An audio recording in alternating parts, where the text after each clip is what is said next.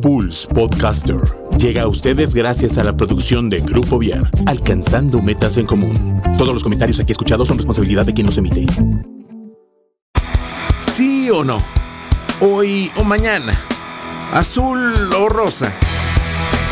Mucho que decir y más por aprender. Todo es cuestión de enfoque. Ya están listos Yasmín, Miri, Monse y Javier quienes tendrán una charla entre adolescentes y adultos para escuchar, comprender y encontrar coincidencias. Es hora de emprender el vuelo. Estás en cuestión de enfoque. Iniciamos.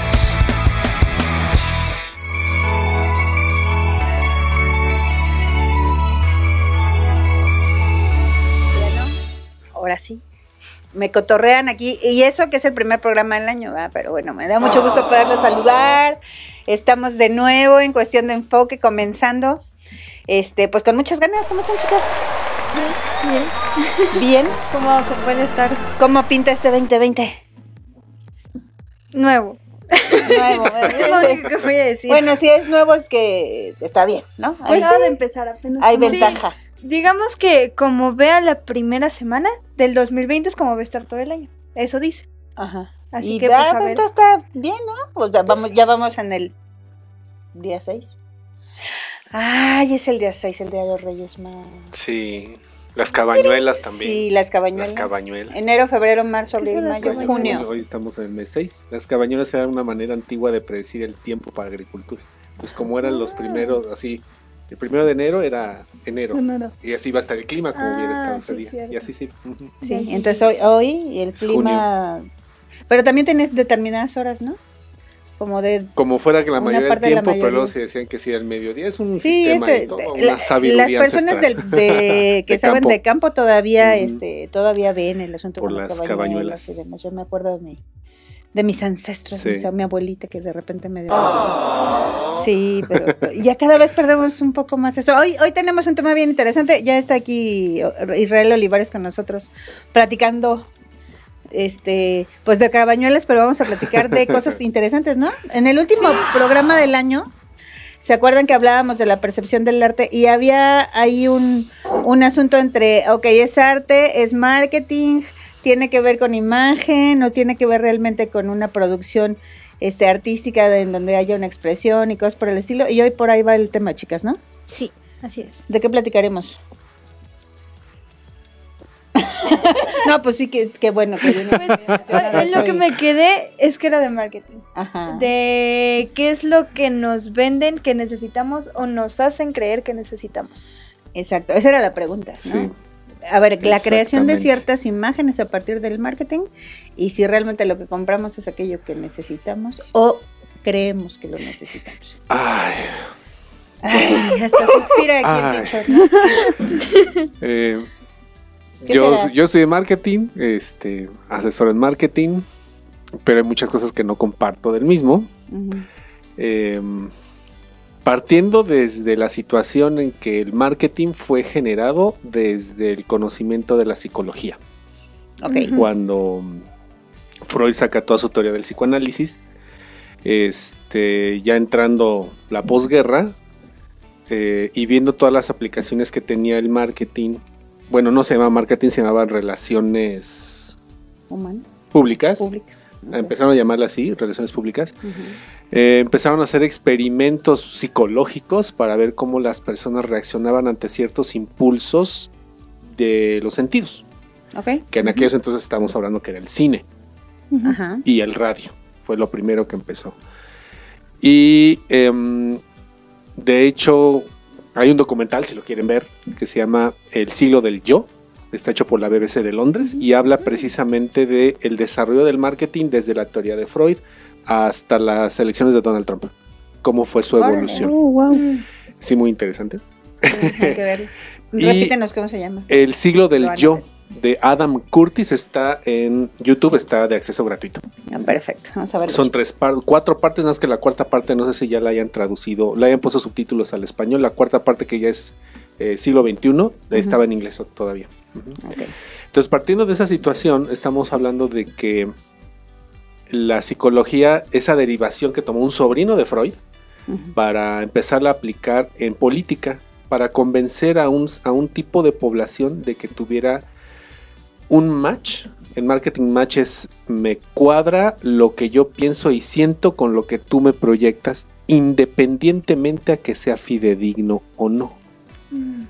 Para eso entonces ocupan la psicología para poder conocer la cómo piensas, cómo sientes, cómo reaccionas ante ciertos impulsos, para yo plantear todo un estilo de y entonces lo que yo te proyecto inconscientemente te hace match y dices sí, Lo que en comunicación se llamaría persuasión. Exacto. Nada más que aquí yo lo veo más eh, más manipulador. Sí. Porque previo, entonces yo tengo que escudriñar tu mente, tus, tus emociones, tus vivencias, todo, para presentarte esa cámara como que es para ti, pero es una cámara. O sea, es la- la cam- el objeto per se sale de más, ¿no? Ya es más bien lo que a ti te proyecto que esa cámara te va a servir. Así es. Y ahorita el marketing ya del siglo XXI, pues ya no te vende la cámara. No, no. Ya no. Te vende las Un estilo de vida. Ajá. Sí. Las emociones que provoca el, el objeto, la, el sentirte de determinada manera, el Sí, creer que vas de- a tener el cabello hermoso y se te van a Exacto. acariciar. Eh, de hecho, por ejemplo, las últimas tendencias de Coca-Cola, que es de los ay, super mega guau en tendencias de marketing y publicidad. eh, los últimos comerciales hay uno que a mí me llamó muchísimo la atención. El, y hasta la, la forma en la que lo cuando uno ya se mete a estas ondas, hasta ya ve la publicidad y dices, qué manipuladores. Este, es, es, la- la- es una voz de una muchacha como unos veintitantos, treinta años, y sacan puros chavos, pues que es la generación millennial, que tienen más o menos esa edad. El tono de voz de la muchacha, la fotografía que ocupan para hacer el, el- el- el comercial. La secuencia de imagen de los colores, una estética totalmente millennial, y te empieza a hablar de los errores que Coca-Cola hizo en el pasado, pero sin decírtelo. A ver, te empieza a hablar de eso, pero ah, sin sé Empieza a decirte, eh, ¿tú te has preguntado qué pasa cuando terminas de tomar tu Coca-Cola? Mm, ¿Qué pasa con las botellas? Nosotros por mucho tiempo no lo hicimos, pero ahora nos importa. Mm, ok, ya. ¿Qué te está diciendo? Sí, la regamos, pero ya nos dimos Lo- cuenta. ya lo vamos a Entonces, a perdón, o sea, te estoy diciendo, sí la regué, perdóname, pero te- ya vamos a, a solucionar las cosas. Ajá. Todo ese lenguaje, la manera en que te lo dice así, es como ahora habla un millennial. Claro. Porque si me lo dicen a mi generación, X, te digo, ¿y por qué no lo hiciste antes? O sea, si sabías muy bien, ¿por qué no lo hiciste antes? Entonces, este, empieza a decirte que ahora les preocupa el mundo, les preocupa el futuro y que se comprometen para el 2025 que el 90% de las botellas de Coca-Cola se van a volver a, a- a recapturar y no se van a ir a la basura. Pero necesito tu ayuda y necesito tu apoyo. Claro. Y entonces todos nos sentimos como que estamos apoyando al planeta. Bueno, todos los millennials, ¿no? Porque Eh, uno va para ellos, ¿no? porque ahí me lo dicen, dices, pues no, pues ya mi generación tenemos otra cultura. Exacto. De hecho, muchos ya dejamos de tomar Coca-Cola. Sí. pues por cuestiones de salud, por, por todas Sí, esas situaciones, sí, sí. ¿no? Entonces, es esa manipulación que te hacen de todo lo que te proyecto para convencerte. Ok. Yo en lo personal digo, no creo que Coca-Cola realmente tenga la intención de, ay, sí, voy a ayudar al planeta. No, No. ¿por Pues qué no, lo hace? Al final es un negocio. Es un negocio. ¿Y por qué lo hace? Quiero a ti jalarte. Porque las primeras tendencias de los millennials, cuando ellos ya empezaron a tener dinero para poder este, comprar ya autónomos, a que ellos ya lo generaban, con esa tendencia que ellos traen del eh, no azúcar, este, porque hace daño, no plástico porque contamina, no popotes por eso. Todo el, el- el- el esquema de marketing clásico que traía Coca-Cola con generación X y Baby Boomer se les empezó a caer. Sí. Claro. Entonces, ¿qué hacemos? Pues tenemos que jalar a los nuevos. ¿Cómo? ¿Cuál es su pensamiento? Y empiezan ellos a generar toda una serie de estudios, de encuestas, de investigar, de analizar para escudriñarles y exprimirles toda su psique. Y de ahí entonces te empieza a proyectar todo. Entonces, ahora Coca-Cola ya no te vende la Coca-Cola en sí. Ahora en qué se los está enfocando? En A, que de- es- a ser feliz. Sí, sí. Coca-Cola te vende felicidad. Que a fin de cuentas siempre, ¿no? O sea, ¿te acuerdas que era la chispa en la vida y luego Pero era antes como era la más- unión familiar? Antes era más como la unión familiar Así. porque era la onda baby boomer y la onda generación Claro, X. claro. Y te vendían que esa situación, o sea, tomas la coca y te vendo que la unión familiar. O sea, en sí lo que te unía en la, en la familia era la Coca-Cola, ¿no? Sí, los Y amigos. hasta la fecha, creo que toda nuestra generación y la generación de mis papás tienen esa situación de, ay, una coquita. Una coca. Sí, La comida familiar, coca. Coca. no pu- puede faltar tortillas, pero coca no.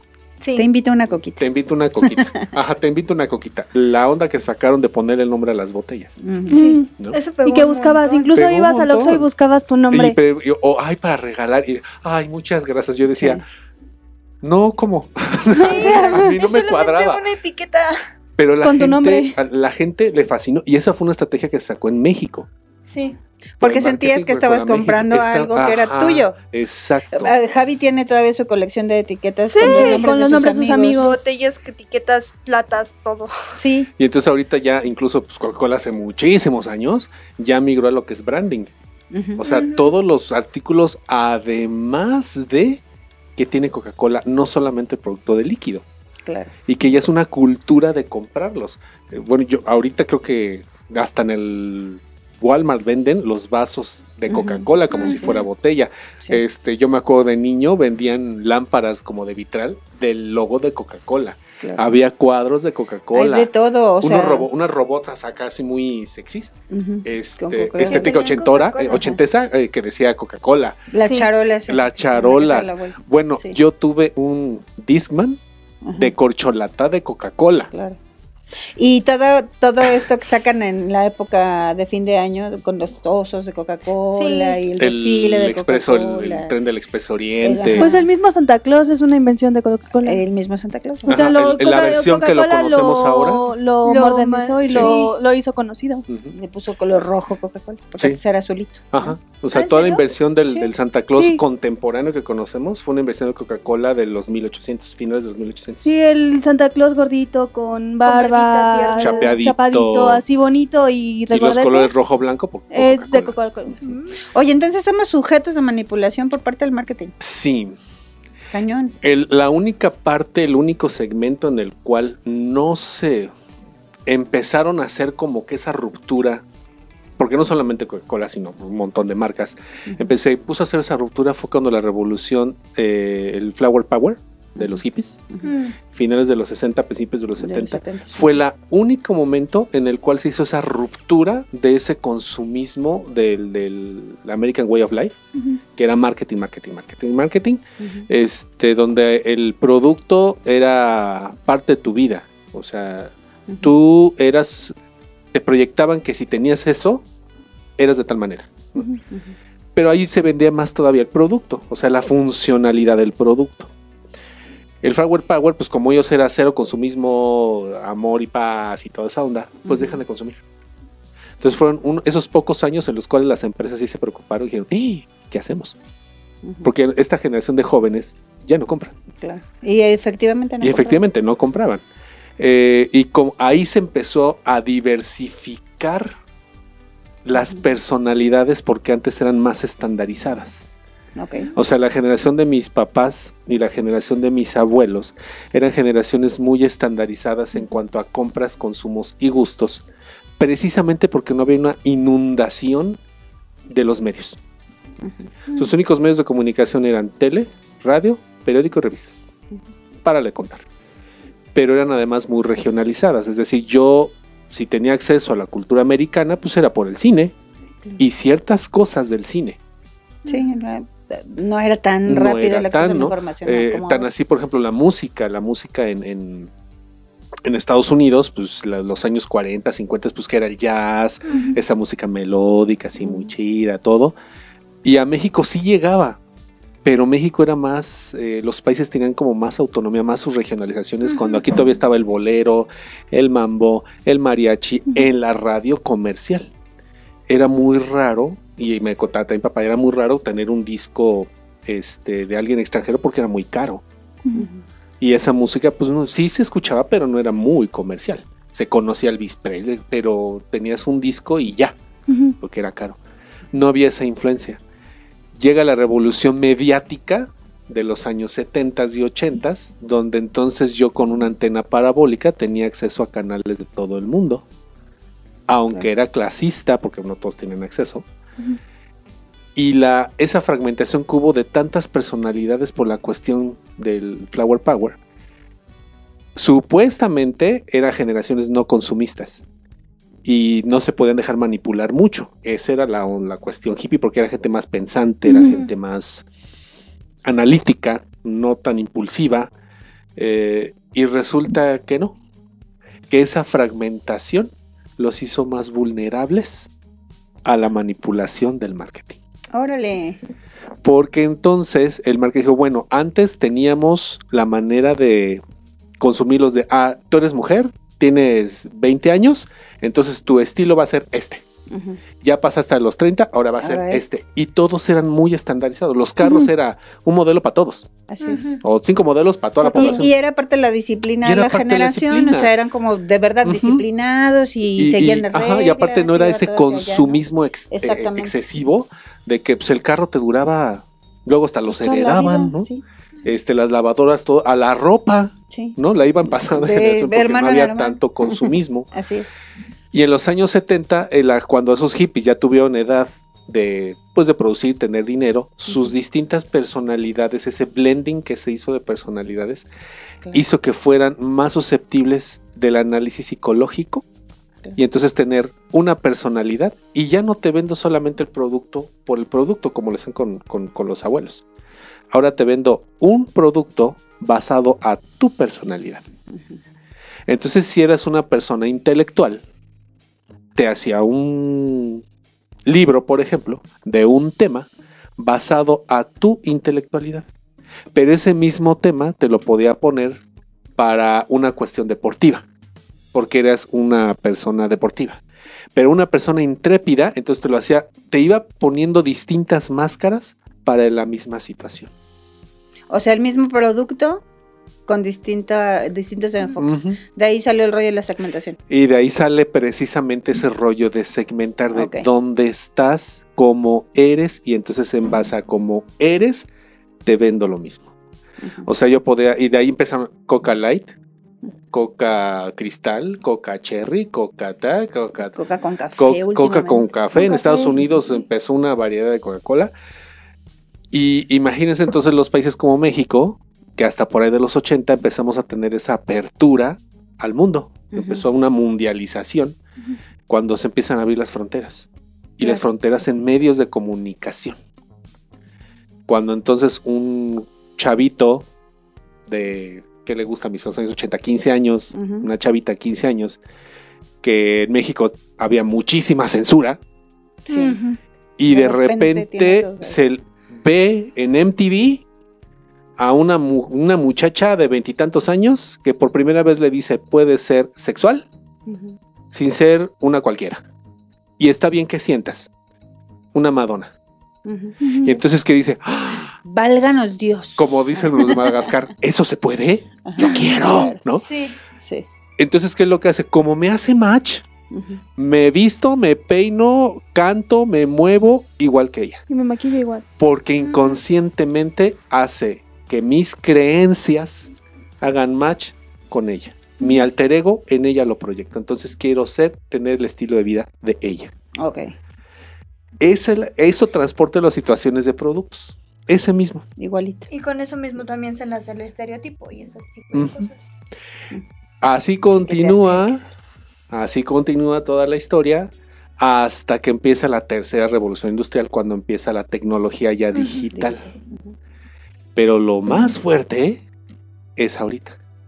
La cuarta revolución industrial, ya tenemos una inmersión de la tecnología al 100% en dispositivos, donde con dos clics No, pero además lo traes en la mano. O tienes sea, acceso al mundo. no tienes que esperar a llegar a un lugar Exacto. para poder eh, estar expuesto. Sí. No, lo tienes inmediato. O sea, lo Inmediato. sacas de la bolsa, lo traes en la mano. y puedes Entonces, encontrar lo que sea. Sí, entonces antes, todavía hasta los 90, sí había internet, pero no teníamos tanta influencia porque no era muy comercial. No, pues tenías que llegar a la compu. a la compu, O a la tele. a ¿no? la laptop y pues no todos tenían acceso a la red y la red era muy lenta, apenas era incipiente y resulta que cuando ya se mete la tecnología móvil con conexión a datos Qué 24/7, cosa, sí. cambia totalmente la manera en la que entonces nosotros compramos. Nosotros era, ay, necesito una capita. Híjole, ¿dónde, dónde, dónde? Tengo Fíjate que, ajá, buscaba periódicos, revistas que me y era nada más la influencia local, Ujú. incluso aquí en Querétaro, me acuerdo de los 90. Claro. Ay, es que el trajecito de primera comunión o era Querétaro o era irte a Ciudad de México. Y era, ¿quién se va a ir a Ciudad de México para que me lo compre en Liverpool, en las tiendas estas? Y ya no? estaban este, especificadas Ajá. las tiendas donde había determinadas cosas, Sí. ¿no? O sea, Eh, Sí. Juanita Campana, y- ¿o qué? Juanita, todavía está en Juanita una Pérez. plaza. Juanita, Pérez. y- Juanito Pérez. eh, era de esos, ¿no? Entra esto y entonces se le devuelve el poder al consumidor, porque el consumidor antes era, pues nada más hay esto si quieres, y si no, Pues A ver dónde lo a ver consigues. dónde lo consigues. Ahora se le regresa el poder al consumidor, donde se- no, ahora no es lo que yo quiera, porque con dos clics te comparo con un sitio en China, te comparo con grandes almacenes o con los locales. Y el que me dé mejor a mi resultado es lo que compro. Sí, porque efectivamente pues comprar en China, desde en México, China, te, a lo mejor te tardará tres meses en llegar, ¿no? pero, lo Pero te va a Pero llegar. llegas. Entonces, todo esa, eh, eh, el acceso que tiene un- una persona con esto al mundo, porque aunque no sepas el idioma, ya la tecnología, la, in- la inmersión en la tecnología, hace que le pones el traductor de Google medio mal traducido, Sí. pero ya puedes entender coreano, chino, japonés, ruso, mal, eh, bueno, no sé el idioma de Malasia, este, eh, Malasio. de malasio, este, alemán, y vas viendo y te empiezas a meter en la cultura. Entonces ya es un, un blending impresionante y por eso vamos ahora muchísimo más segmentación. Ahora en marketing se llama la microsegmentación Ujú. Que es muchísimo más fácil de obtener que antes, porque antes era la investigación de mercados y te hago encuestas y luego te cito y te hago Ujú. aquí. Sí. Ahora ya no. Ahora me meto a Google, le pido estadísticas de algo, de una tendencia de algo, y en Instagram, Google, Facebook, me lo da así. Sí. Y yo puedo entender entonces la manera en la que uno consume, uno consume, el otro consume. Claro, porque todo está expuesto. Todo está expuesto y ya todo está súper controlado estadísticamente. Pues incluso las mismas redes sociales, entre lo que compartes, entre lo que ves, en lo que buscas, Te va, te va segmentando y ya entonces te da anuncios de lo que a ti te interesa. El mismo YouTube, o sea, los pone a mí desde mi cuenta de YouTube, no se los pone a No. Sara No. o no se los pone a otra persona porque son, te va literalmente leyendo Sí. a comparación de Eh, lo que eh, tú e- haces. e incluso el, el tener Google, bueno, que ya todos los equipos tienen Google, Todos. este, en cuanto yo le pongo mi chip, es un rastreo 24/7. Sí. O sea, ya la llegamos a 1984, ¡Qué miedo! ¿no? Al, al- al Sí. Big Brother de, mil- de Sí, 1984 de, de Orson Welles. Sí. Este, de H.G. Wells, no de Orson Welles. De De, Orson- H.G. Wells. eso me quedé De, Wells, de dije, H.G. no. Wells. Orson Welles fue el de, Sí, de fue- Pero bueno, al final era algo parecido. Entonces ahora, por ejemplo, eh, con toda esta influencia que hay, eh, se generaron las tribus, ahora los millennials, que ellos fueron Sí. la generación de las tribus, el Tribus escato, urbanas. las lolitas, las, las tribus Ah, urbanas sí, y Tribus todo eso. sí. Ah, las lolitas. Todos ellos traen un, eh, un, un background ya internacional Sí, totalmente. y ahorita que ellos Sí. ya están adultos, eh, son bien vulnerables a la situación mediática. Sí. Así, y además la, la- la- bueno, la, la manera en la que fueron formados, la manera en la que, en la que empezaron a ver el mundo, de una cuestión muy práctica, o sea, dos clics y ya, ¿no? Este, ¿para qué prende la estufa? Pon el micro. Sí. Sí. Este, Rápido, fácil. todo rápido, ligero. dos clics y toda esa situación. Entonces ahora lo que, lo, la tendencia en el marketing, eh, hasta ahorita, porque ya, ya viene el marketing, y está gestando el marketing 4.0. Ahorita el marketing 3.0, que es todo el contenido. O sea, yo te publico eh, un contenido que te va a aportar, te va a divertir y además te va a informar sobre mis productos y servicios acorde a tu personalidad y estilo de vida. Para hacer el match que decías para y que yo hacer te ese compre. match. Ajá. Entonces yo te puedo publicar toda una historia del por qué generé este teléfono, por ejemplo. Pero ya no te hablo del teléfono. Ahora te hablo de yo, mi historia como hombre, como ser humano. ¿Por qué tuve esa necesidad y toda la situación emocional de por qué llegué a ese teléfono? No te vendo el teléfono, te vendo mi historia. O sea, mi historia como creador del producto. Sí. Entonces ahora ya la tendencia es, háblame Yasmín de, de cómo hiciste esta capita. Y empiezan, no, es que mi abuela cuando yo era niña me empezó a enseñar y yo tejía. Entonces esto me recuerda que... ¿Vieron? Apoyemos las ventas de la capita de Yasmín. Por la favor. marca Yasmín, porque tiene toda una, una- una trascendencia de historia, de generaciones, porque su abuela aprendió de su bisabuela, y entonces es una carga emocional. ¿Y, y esto cómo lo clasifico? Vintage, clásico. Oye, y eso es también como por la necesidad que tienen las generaciones actuales de arraigo. Sí, ahorita, de hecho, el millennial trae una necesidad, Muy cañona. Muy cañona. sí. porque bueno, ahí le tocó ver las tarugadas de la generación X. la verdad. Este, sí, porque bueno.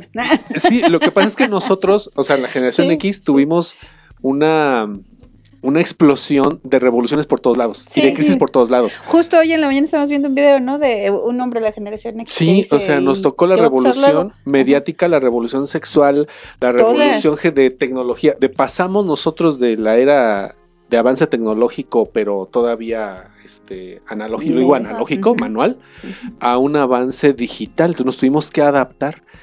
Y pues eso nos descontroló, porque de repente yo podía tener sí. contacto con alguien de Europa por medio de un chat. Y. ¡ay, wow! Nos fascinó. sí. Y todas esas tarugueses, pues se acuerdo. las pasamos a, a los millennial, que son los hijos, ¿no? Pues todavía me acuerdo de una persona que no voy a decir, mi mamá. Ah, gracias. Bueno, es que no A ibas a las- decir. A las Expuesta aquí. 3 de la mañana parándose a la computadora para checar su granjita Mis de, fresas de la Sí. granjita, de, sí, claro. de Sí. Facebook para que no se secaran sus fresas porque están muy caras las fresas. Hace como 10 años, ¿no? Que estaba la... Sí. O sea, Facebook, neta, y- ¿Cuándo ¿sí empezó me levantaba de madrugada a regar las fresas? Sí, ¿Qué o sea, cosa? esa, esa situación, entonces para nosotros fue así como que. Como descubrí el hilo Pues negro, nunca había ¿no? tenido una, gre- una granja, amigo, hasta ese... Digo, tampoco tengo una granja ahora, pero- Y se secó al final, ¿no? Porque ¿quién aguanta todos los días a las 3 de la eh, mañana? es, es que imagínense de, de- de tener, hacer trabajos a máquina, de Sí, escribir. sí. Te equivocabas Y lo tenías que volver a empezar, ¿no? O Claro a- que se volvía uno buenísimo Ajá, ya. con la mecanografía. a de repente, ¿lo puedes guardar en una máquina? ¿Lo puedes reproducir? ¿Lo puedes pasar? ¿Lo puedes hacer? Todo lo puedes hacer ahí. Fue así como que ¡ah! descubrimos América, ¿no? ¡Ah! ¿no? Sí. Entonces, ese descontrol, porque aparte no había ningún control sobre la tecnología Nada. digital, no teníamos eso, lo fuimos aprendiendo sobre la marcha. Entonces, eso lo ve el millennial, y pues como él ya nace con eso, pues se le hace fácil, ¿no? O sea, ah, pues. Pero aparte ve las crisis de la edad, las crisis de los papás, las crisis de, de- de los que no se sentaron bien, las, que- las crisis que nos dieron a todos, de los la generación de. X, por todas las cosas que nos tocaron. Y ahora ellos lo que hacen es, sí está muy padre, eh, la tecnología sí es muy rápido, pero extraño el estilo de vida que me cuenta mi papá, que llevaban Sí. mis abuelos. Extraño el, el- la manera tranquila de cómo veo que el abuelo vivía, cómo él construyó, cómo él hizo, cómo él puso. Este, como que esa situación de arraigo, porque sí, literal, como la canción no son ni de aquí, ni son de allá. O sea, es, es tanta la invasión que tienen de todo el mundo que pues no son ciudadanos de aquí ni son ciudadanos, Son de ciudadanos allá. del mundo. Ciudadanos del mundo. Entonces, es esa generación que le está costando mucho entender, pues que no requieres un arraigo. O sea, no requieres un arraigo tan cultural, sino que pues tu arraigo es todo. Es distinto ahora, ¿no? Es una manera diferente de, de Y vivir. que tú de puedes observar. elegir el arraigo. Exacto. Además, o sea, ahora yo veo con los coreanitos, ¿no? Los BTS o DTS. Ay, aquí vas a provocar un ¡ah! de emoción. Ve, ve- vea la invasión Sí, sí, sí. coreana. Tiene Bueno, una ni- invasión ni siquiera tremenda. coreana, asiática, asiática, Asiática, sí. de, de la cuestión, este, digo asiática también incluye Rusia, Sí. pero este asiática de la de, de toda la filosofía japonesa, china, coreana, este, Hong Kong, Malasia, eh, Tailandia como que ellos se reservan, pero simplemente Corea ha sido impresionante toda la invasión de la estética que ha tenido en el mundo, no siquiera en México, en el mundo. En el mundo. Pues incluso cuando estaba estudiando diseño de moda, la estética coreana era como la estética perfecta en cuestión a la vestimenta. O sea, tú veías a un coreano, hombre o mujer, y la estética de ambos era perfecta. O sea, era ni un pelito fuera, perfectamente vestidos y perfectamente combinados. Entonces era como, buscas perfección como en el estética, ve hacia Vete a allá. ellos, ¿no?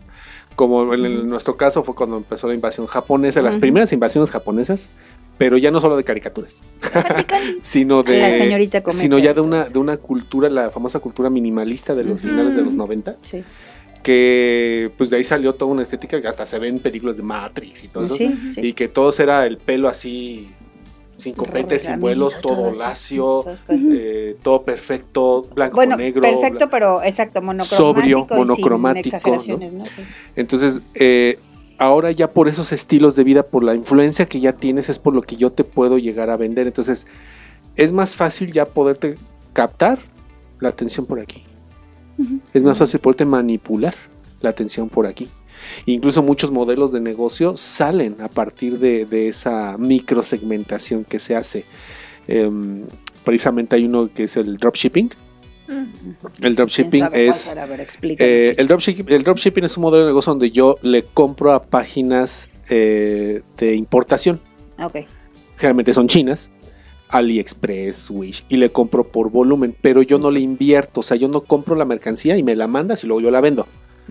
Yo hago mi página en Facebook, en internet, o en web, o en lo que sea, y ahí te anuncio un producto para un estilo de vida específico. Ok. Puedo dejar de anunciarlo tres meses y luego lo cambio a otro estilo de vida, pero es el mismo producto. A lo mejor le cambio el color, le cambio la presentación, le pongo un accesorio de más, un accesorio de menos, pero es lo mismo. Entonces lo que yo hago es que te lo anuncio, dices, ay, wow, sí, qué padre, lo compro y al momento que yo lo compro, me llega a mí la orden, pero yo no invierto. Yo se lo pido al proveedor de China o del país que sea, me lo manda, yo ya tengo el dinero y yo te lo reenvío a ti. Pues es que, de hecho, de hecho ¿Por qué no hacemos eso? con la compra justamente de los de BTS, lo que hacen es que los vendedores de por internet de los álbums que sacan es te ofrezco el álbum con n cantidad de cosas a tal precio para unos, para otros el mismo álbum con n cantidad de cosas a otro precio. Lo que dice. Ajá. Son tres, bueno, en eso son como tres tipos de paquetes, ¿no? Trae el álbum y solamente, por ejemplo, el más barato 500 pesos, el más caro 1000 pesos. Y lo, obviamente, lo piden desde Corea y lo traen, pero los proveedores es, vamos a hacer, de hecho dicen, es el stock, son 500 discos, 500 personas lo pueden tener. Y entonces es, vamos a comprarlo rápido, se acaban y el proveedor que te lo está vendiendo gana un montón. En Corea ganan un montón y tú ya gastaste 500 pesos. Y Sí. luego ni siquiera vienen como con la calidad que se supone que tendrían que venir. Porque es una invasión, o sea, el, el- pues no lo estoy viendo. No estoy viendo el producto, pero todo lo que te proyecto aquí, la manera en que tomo las fotos, la manera en que te paso la historia de BTS, la manera en la que te lo estoy proyectando, eh, que, que literal mis sentidos se nublan. Entonces, al momento en que se nubla la razón, Va, el inconsciente y la emoción. es lo que entra y compro por impulso. Así es. Que esa es ahorita muchas de las situaciones de compras por internet. Pues porque yo no lo estoy viendo. Oye, y entonces eso impacta impresionantemente a nivel social, porque como Sí. eso sucede en cuestión de compras y de, no sé, de percepción de la vida incluso, pues lo mismo pasa luego en la vida cotidiana, todo el montón de relaciones que hay vía este internet entre Eh, los chavos. cambió. Ahorita, de hecho, los estudios que vienen, las agencias de Sí, marketing internacionales hacen estudios de generaciones, pues por marketing, ¿no? Claro. Eh, por ejemplo, el millennial mm, trae una situación en cuestión emocional muy fuerte, en que le cuesta mucho enfrentarse a una situación emocional frustrante, Sí, sobre todo en relaciones de pareja. así es. Y yo lo veo con los chavos que les preguntas sobre cuestiones de pareja y todos, creo que nada más uno o dos me ha dicho, no, pues ahí voy, ahí la voy. No, era, no, de eso ni de hablemos porque me han lastimado mucho. Y son personas que tienen 21 años, 20 años y dices, Sí, ah, cosa. caray, pues, que- ¿Qué has vivido? pues ¿qué has vivido, ¿no? O sea, no, pues imagínate a mi edad te vas a querer matar. Sí. Este, y el, el que viene el Centennial, como ya se supone que es una versión hasta ahorita, una versión más eh, sensata del millennial, porque si el millennial como burro sin mecate se desató con Mm, la De tecnología. plano, Suelto, ahí. Sí, o sea, lo que nos pasó con la tecnología digital, a ellos le pasó con la tecnología digital 24/7, fue Así así. ah. El Centennial, la situación que trae es que le cuesta mucho trabajo la interacción persona a persona. Interpersonal, así es. Y ya se han hecho estudios donde un muchachito adolescente, que ahorita ya los primeros centennials ya están empezando a, a entrar ya a mitad de licenciaturas, empezando ya me- in- sí. a hacer la inmersión en la sociedad, eh, les cuesta mucho trabajo identificar si estás enojado, si estás triste. Sí. Pero ponles un emoji y así lo identifican. Ponles sí. un meme y así lo identifican. Ajá. Eso está provocando un cambio neurológico fuerte, Cañón. cañón. Porque entonces muchos de pedagogos y muchos psicólogos dicen es que ya no están desarrollando la neurona espejo. Exacto. Porque desde chiquitos es una inmersión en un aparato. Entonces, si yo estoy enojado Sí. y me empiezo a enojar, la otra persona no es capaz de distinguir que estoy enojado. Eso está gravísimo. Está gravísimo. O sea, todo el rollo de la inteligencia social y demás Sí. se va por la borda. Se va por la borda. Porque tenemos un teléfono en la mano y entonces los chavos no aprenden a relacionarse Sí. interpersonalmente Y sin luego- esa cosa en medio. Exacto. Entonces el marketing, el- eso lo está haciendo más vulnerables. Claro. Luego Sí. pasa esta onda de, lo estaba diciendo en broma y no sé en qué momento explotó todo, ¿no? Sí, O sea, eso es lo que les Empecé a pasa bromear mucho. y ahora me explotó y ya todo el mundo terminó. Pero yo ni siquiera lo Pero estaba ni diciendo siquiera lo en estaba serio. diciendo. Sí, pero en qué momento es que yo no dije con esa intención, porque ya no pueden leer eso. O sea, ya, ya psicológicamente y neurológicamente ya no están, no desarrollaron esa habilidad desde Está niños. gravísimo, eso Está nos hace fuerte. humanos. Pero entonces no solamente son la nueva generación, sino también afecta a las generaciones pasadas. El millennial, el, el generación X, como pues, no nacimos con esto, era, y aparte era mucha interacción distinguir, social. Claro. Y muchos de nosotros todavía nos resistimos. Yo soy muy pro tecnología, siempre y cuando no, yo digo, siempre y cuando no te haga inútil como humano. O sea, no, no, no te aísle. El millennial, el millennial se empezó a aislar. Y el centennial peor, porque entonces ya su- prefieren ellos verse como novios, ¿no? Por la webcam o por una- un videochat Ujú. que verse en persona. Prefieren chatear en el Prefieren WhatsApp que irse a chatear. tomar un café. O sea, platicar, va a ser sí. una generación extremadamente aislada socialmente, porque son personas que, si el millennial ya lo hace, que se despierta, teléfono. Teléfono, sí. Sale, ah, hola, sale, teléfono. Audífonos, teléfono. Llegas al trabajo, computadora. Sales, teléfono. Llegas a tu casa, teléfono o Netflix o... Y, y chéquense, por ejemplo, el, el engaño que dicen, tú Sí. eliges. En Netflix tú eliges. No es cierto. Te dan determinados La programación títulos. ahí está. Porque si tú eligieras, entonces yo no quiero ver eso, quiero ver otra cosa. Pero como el marketing te mueve que es el contenido que tú elijas, no es cierto. Claro que no, te ponen una- Entonces una- te están mostrando que tú eh, te están vendiendo una libertad de elección cuando Pero- no es así. Pero en realidad son determinados títulos que quieren que veas. Entonces yo te invado, te invado, te invado y te hago trendy en redes sociales de que esa serie es genial. No la Aunque ves no lo sea, genial. pero te hago el trendy. Entonces toma mucho una manipulación también de medios de comunicación de que aunque sea una mentira repetida en varios medios se vuelve verdad. Y la gente te lo toma como barbaridad. verdad. Y entonces, ay, sí, y no va a faltar que, no, sí está genial. Y con que uno lo diga, otro va a decir, bueno, sí es cierto. Y todo se transforma. Y entonces Pues tú le dices, como- sí está genial a otro y esa persona Sí. dice, ah, pues él dice que está bien, entonces la voy a ver, le das Sí. trending y te guste o no, o sea, puedes decir no me gustó y dice, bueno, si no le gustó, ¿por qué no le gustó? Y entonces ya otro más lo está viendo. Pero, pues, por ejemplo, lo que pasó con la película esta que Javier dice mucho que está horrible y un montón dice La de está- Omar Chaparro. La de Omar Chaparro. De Nueva... La nueva esta. La nueva esta, Marcha. que mi hermano está como de sonasco, fue tomada con un celular, el maquillaje está horrible y no sé qué. Y ¿Una de Pedro muchos... Infante? Ajá, Sí. Ah. sí, sí, sí. Que él Y- es como Pedro Infante. y que- Ajá. Sí, sí, sí. ajá. Exacto, mi hermano está así como, es horrible, Y todo el pero mundo dice que está el todos, está todos dicen, está Sí. buenísima, es para el... Ay, ¿cómo dijo Miguel? El, El público, público... Para el pueblo, es para el pueblo, nada más. Populi, diría, sí. ¿no? Para el Y populi. así tú eres, tú quieres tener cosas así súper desarrolladas de teatro y Javier así, pero es que es una porquería. Pues es para el pueblo, tú no, no eres del pueblo. Y fue como, Ah, caray. Uy, según yo era del pueblo. Y luego nos andamos quejando de cómo nos va. ¿no? Cuando, no, cuando estamos permitiendo que desde lo que consumimos eh, seamos Sí. manipulados, pues. Pero ahí yo digo que es la cuestión de, pues, el, el no saber, ¿no? Yo antes de saber todo eso del marketing, todo, pues sí, también veía las tendencias y, ay, sí, qué padre. Y cuando empiezas a ver, dices, qué gacho. Sí, O sea, qué feo, Fuerte, qué fuerte. Qué ¿no? peligroso. Y qué peligroso. Porque fíjate, a mí sí me causa una crisis pensar que las nuevas generaciones están perdiendo la capacidad de, de leer al otro cuando es lo que nos ha hecho humanos, ¿no? Lo que nos acerca, lo que nos hace incluso llegar a niveles de comprensión del otro, ¿no? O sea, está muy Ah, grave. Y aquí además la, la- la concepción social, o sea, bueno, lo que va a pasar como sociedad es, y es lo que dicen en los países mega desarrollados, Europa, todos ellos.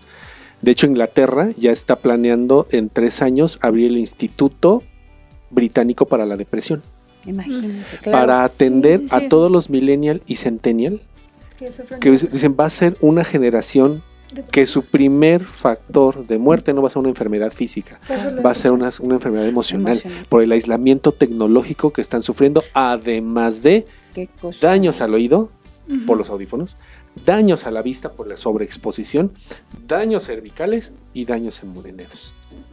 Qué barbaridad. Sí, entonces yo creo que como sociedad nos estamos enfrentando a una crisis de una ruptura de Tremendo. muchas cosas y que si no nos ponemos truchas, Nos va a acabar.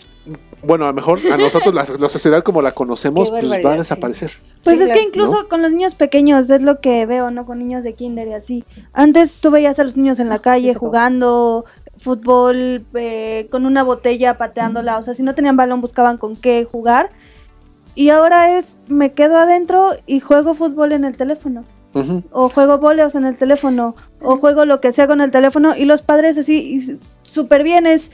El niño está inquieto, dale un teléfono para que se quede, Sí. para que deje de estar molestando. Pero y ahí entonces, se fíjate. Perdemos capacidad de negociación, pe- perdemos capacidad de relación interpersonal, capacidad de este conversación.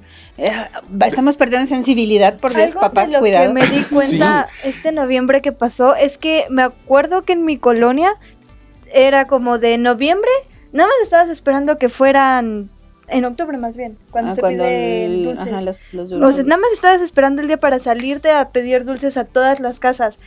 Y ahora voy y todo está casi vacío. O sea, no hay niños que salen a pedir dulces porque prefieren estar dentro. Hoy tampoco Hoy- había tantos niños. Hoy no, yo No, todavía el año pasado, pues sí eran las 6 de 7 de la mañana y ya estaban los chamacos ah, haciendo ruidos. Pues es el Día de Reyes. Yo dije, ah, caray, algo pasa. Ajá. Sí. No, lo dijimos No también. Lo dijimos también, no había ruido, no, No había, había nada. ruido. Dije, Había muchas consolas de videojuegos en las casas, ¿Qué onda? seguramente. porque esa situación de, de las consolas del videojuego, ¿no? Esta, también pues, es situación de marketing. Claro. El- el- y aparte todo el contenido que te venden por medio de una consola, o sea, toda una formación, porque es lo que está viendo un niño, que no distingue, o sea, el niño no tiene todavía el juicio para decir, está bien, lo hago o no lo hago.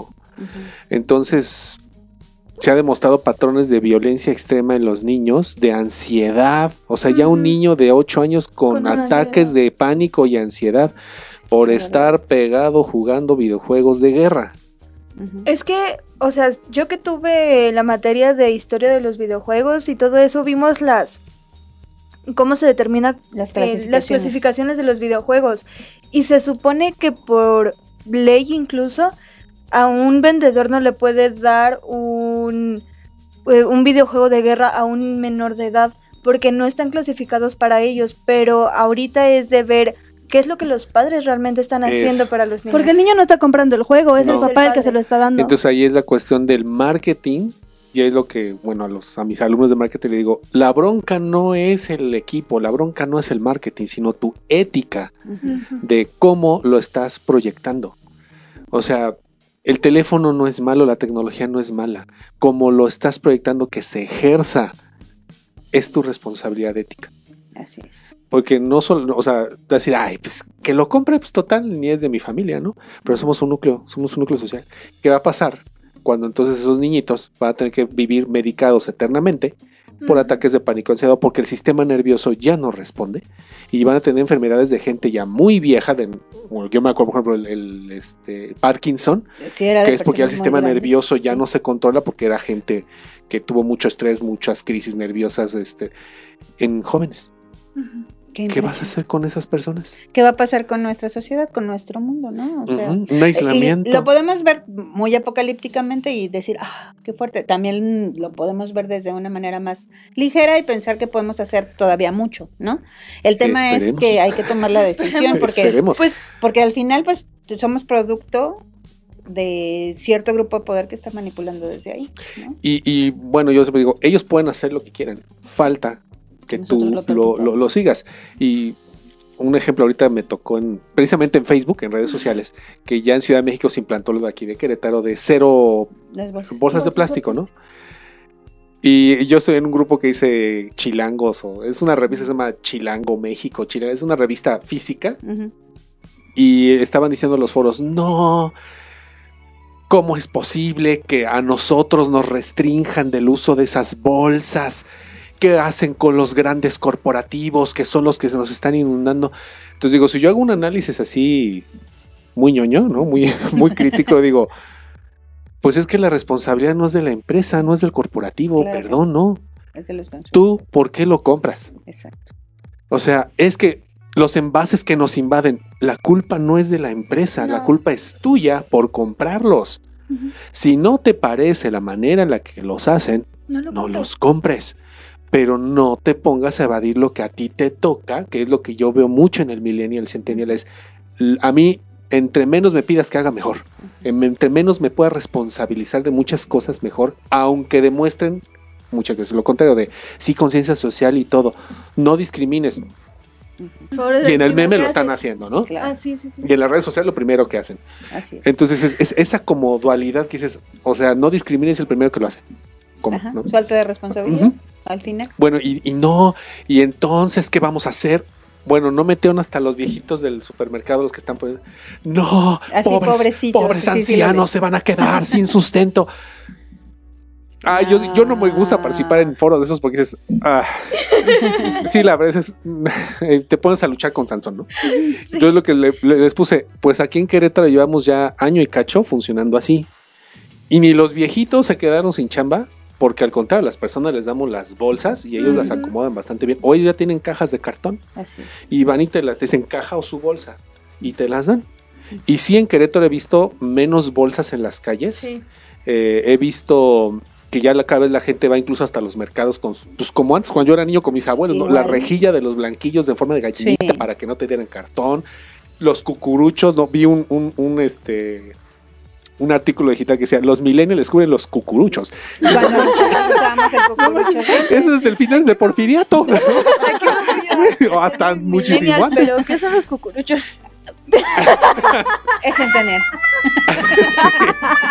Pues es que no le tocó ir a comprar cacahuates. Antes pues no, no había bolsas de plástico, entonces lo que hacían es que con periódico te hacían un un como cucurucho. como un, un sombrerito así, cucurucho, Un como un barquillo, Como los con- conitos para tomar agua. Ah, como un barquillo, esos. pero de papel así grande, y entonces ahí te ponían Ahí te chile, los ajos, cacahuates, todo, y lo cerraban y ya te lo daban. Sí, porque Eso pues es no había plástico. Mis abuelos todavía me tocó este la, la rejilla de los blanquillos para, para llevar su que, se- que se desarmaba Sí, y se volvía a armar. Era mi padre ese. Este, los frascos, frascos de vidrio de que, ay, vamos por el... Ibas por los refrescos. por los refrescos y tu rejilla de bolsita, vidrio. Tu rejilla y tú O el que me has contado de la leche que leche. pasaba en la carreta. leche que Dej- pasaba. Dejabas en la puerta la leche y pasaba el señor de la leche y te cambiaba el envase. Como los garrafones. Como los garrafones. ¿no? gar- los Antes no había garrafones. ni garrafones. No, ¿no? Cuando yo era era niña no agüita, la había llave y la hervías, carnal. Exacto. Entonces, este, eh, viendo eso de la responsabilidad, y me, me manda, le puse ahí, pues es que aquí no ha pasado nada, o sea, y sí vemos más, más limpio. Y me responde unos. Sí, ¿y cuándo van a empezar con los corporativos? ¿Ellos cuándo van a tomar responsabilidad del gobierno? Y le dije eso, pues si no te gusta que están contaminando, no les compres. Claro. Pero el poder está en ti, el poder no está en la empresa. O sea, date cuenta que el que decide eres tú. Si no te parece que el montón de plástico y unicel que te dan en las cosas del súper te lo den porque contamina, ¿para qué No compras lo ahí? compres. O sea, como la tucita, ¿no? Si ya saben Sí. cómo son, ¿para que les compres. Exacto. Creo que esa será una buena conclusión porque está tan interesante que ni nos cuenta, ni cuenta nos dimos que ya nos pasamos. Ah, caray. Ah, sí, es cierto. Oiga, sí, súper interesante, ¿no? Yo creo que tendremos que seguir con este tema un Sí. ratito más. ¿Vienes otro día? Sí, claro. Sí. Sí, Porque la verdad es que yo sí creo que es un asunto de conciencia, ¿no? O sea, y que tiene que ver no solamente con la generación a la que pertenecemos, Sí, no. sino con tomar conciencia de nuestro ser humano Sí. y de todo lo que este cambio generacional puede provocar desde cierto grupo de personas que pueden manipularnos Sí. solamente porque no nos damos cuenta. Y, hasta ahorita, chéquense, la gente, por ejemplo, que es mm, vegana, ¿no? Y como ya ahora ahí también hay veganazis. Ah, los sí que ay, agarras este un- una patita de pollo. ¡Ay, maldito! ¿No? Que este, las gallinas son abusadas por los gallos. Es, ay. Ah, bueno, Bueno, este, chéquense. Y, y yo, yo digo que es una cuestión de educación, Claro. de, de- de como consumidor, no de las empresas, tú como consumidor, que te metas realmente a ver qué trae. Así Una regla bien sencilla que una vez me dijo un, un médico. Si ves que ahí dice un producto hidrocoxilama de- de- que, que ni puedes pronunciar, eso no es natural. No es por ahí. Ya. Claro. ¿Para qué lo compras? ¿Quieres realmente ser vegano? Cultívalo tú. Sí. Porque la bronca no es el alimento, sino todos los químicos que le ponen para las, los plaguicidas, para que la forma en la que los cultivan. la- esa es la bronca. Entonces, la mayoría de los productos veganos tienen un alto contenido en grasa y un alto contenido en azúcar para darle sabor. abusados. Ojo con eso, sí, de verdad. Entonces, ahorita que está toda la tendencia vegana, ay, sí, soy vegano. Y ya ven que hasta luego salieron videos de una que se enfermó y que luego empezó a comer pescado y que Sí. la tumbaron a la mujer, casi la golpean, que era el ídolo vegana y no sé Ah, qué. sí. Chequen nada más eso. Entonces, vean, hay que educarnos como consumidores y, y- y- y darnos cuenta de qué es lo que realmente te venden. Exacto. Y dijiste algo muy importante durante la charla. Al final del día, los que tomamos la decisión somos, Somos nosotros. En nuestra de intimidad con nuestra propia Sí. persona hay que pensar qué queremos y a partir de ahí tomar decisiones conscientes. Sí, Sí. porque si a la empresa no le compra, se va a la, quebra- a la quiebra. Sí, o sea, a mí, por ejemplo, el, el shampoo, yo tengo ya casi 10 años que no compro shampoo. Órale, Con el mismo jaboncito. ¿quién lo diría? Mira tu cabello tan bonito. Porque una vez me, me dijo mamá, ay, esos shampoos que no sé qué. Y, y salió eso, ¿no? Dice, pues es que antes no existían. Antes nos lavábamos con jabón Roma. Jabón te pedía que era para la ropa. Se con el mismo jabón, de- no había shampoos. Ay, pues a ver. Y sí. Y sí funciona. Bueno, ya nos Sí. vamos. Yo por Muchas gracias por habernos acompañado. Súper interesante la charla de hoy. Gracias a la voz experta de Israel Olivares que hoy nos acompañó. Gracias. Gracias, chicas. Feliz año para todos. Gracias, Miguel Olvera. Qué bueno que estamos 2020. aquí de nuevo comenzando el 2020. Que estén muy Responsabilidad bien. comercial, lean. Vamos Sí. a leer responsabilidad Analicen. comercial. Hay Hay que que, ser conscientes de nuestro ser y eso nos va a ayudar no solamente en cuestiones de marketing, en muchas otras cosas. Sobre todo vamos a conversar cada vez más con nuestros chavos y con todas las generaciones. Vamos a escucharnos, a comprendernos, ¿no? Hasta la próxima. Soy Yasmina Bye. Aguirre Sara y Terrazas. Monse Terrazas. y hoy nos acompañó el teacher Israel Olivares. Muchas Gracias. gracias. Gracias. Gracias, Miguel Olvera. Hasta la próxima.